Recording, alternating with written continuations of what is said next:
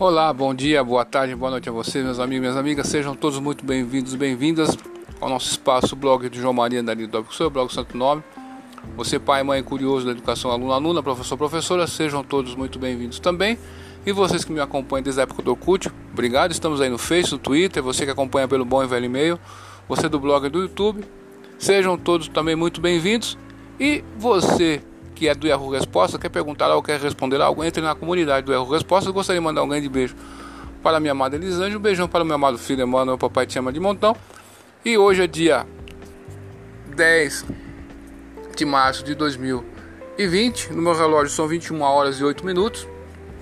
E gostaria de estar falando com vocês sobre o caso do Ronaldinho Gaúcho. Tem muita coisa estranha nesse caso do Ronaldinho Gaúcho que eu vou dizer para você. É. Isso para mim cheira a armação. Pode ter certeza que isso aí tá cheirando a armação. Pelo histórico que tem o Ronaldinho Gaúcho, jamais o cara ia dar uma dessa. Possa ser que esteja enganado. Mas tem uma mulher foragida que, que diz que iria se apresentar nesses dias aí e ia colocar a boca no trombone. Tem políticos envolvidos nessa armação. Pessoas do alto escalão lá do Paraguai.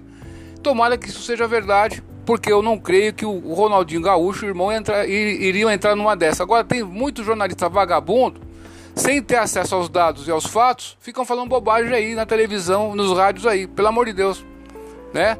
Aí, isso aí não é ser jornalista, isso aí é ser leviano, não é verdade? Então, essa mulher vai aparecer e o, os pingos nos is serão dados, né? Mas é muito estranha essa história, é muito estranha essa história. Porque para ir para o Paraguai você não precisa de uma documentação. Vai que alguém fez a cabeça dela, não, você precisa de uma documentação assim assado, vai ter um político tal que vai te dar essa documentação. De repente foi um negócio desse.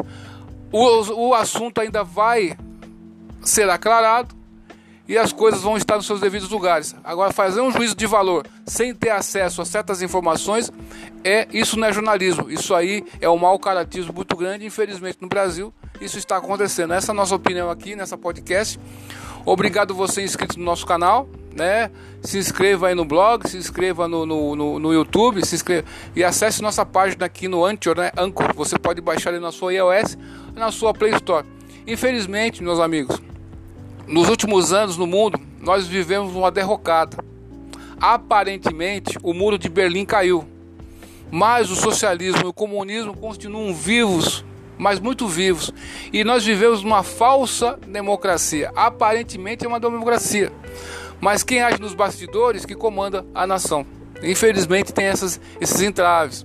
Então, tem pessoas né, que usam a máquina pública para favorecer eles mesmos. Então, são coisas que acontecem que são muito estranhas. Esse caso do Ronaldinho está muito estranho.